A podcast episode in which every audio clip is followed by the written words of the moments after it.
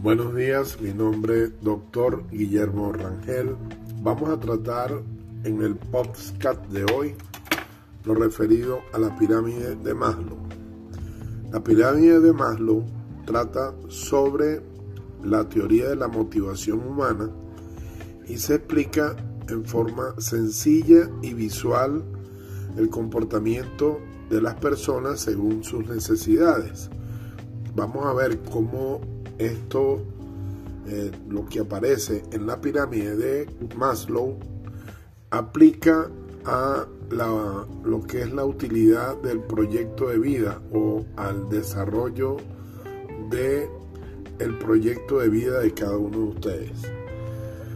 Pero, ¿quién es Abraham Maslow, autor de esta pirámide? Maslow es un psicólogo nacido en Estados Unidos en 1908, siendo uno de los principales exponentes de la psicología humanista, la cual postula la existencia de una tendencia humana hacia la salud mental de las personas. Su desarrollo teórico más conocido es la pirámide de las necesidades humanas. Se ubica dentro del conductismo y el psicoanálisis en las corrientes de la psicología. Eh, esta pirámide vamos a ver eh, su aplicación dentro de el desarrollo de la unidad número uno referido a la ética y cultura universitaria.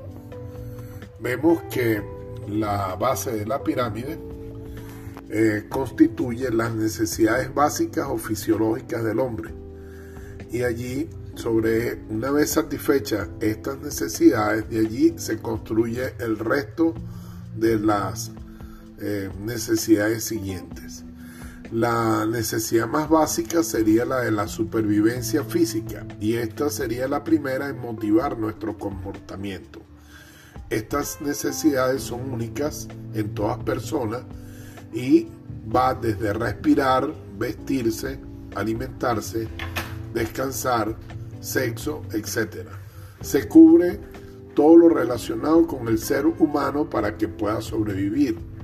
Una vez cumplida la etapa número uno, pasamos a la necesidad de seguridad, la cual son todos aquellos aspectos que nos hacen sentir seguros para mantener un orden y una seguridad en la vida y poder vivir sin miedo. Es decir, seguridad física, lo que es salud, tener dinero, trabajo, necesidad de una vivienda, un vehículo, etc. En esta etapa se cubren las necesidades que las personas requieren una vez que hayan sido cubiertas las necesidades fisiológicas. Luego pasamos a las necesidades sociales. Una vez cubiertas las necesidades biológicas y las de seguridad, el tercer nivel se relaciona con las necesidades sociales, que implican sentimientos de pertenencia, es decir, sentirse integrado en la sociedad a través de las relaciones interpersonales y el desarrollo afectivo, amistades, pareja, familia, ser parte de un grupo, recibir y dar afecto.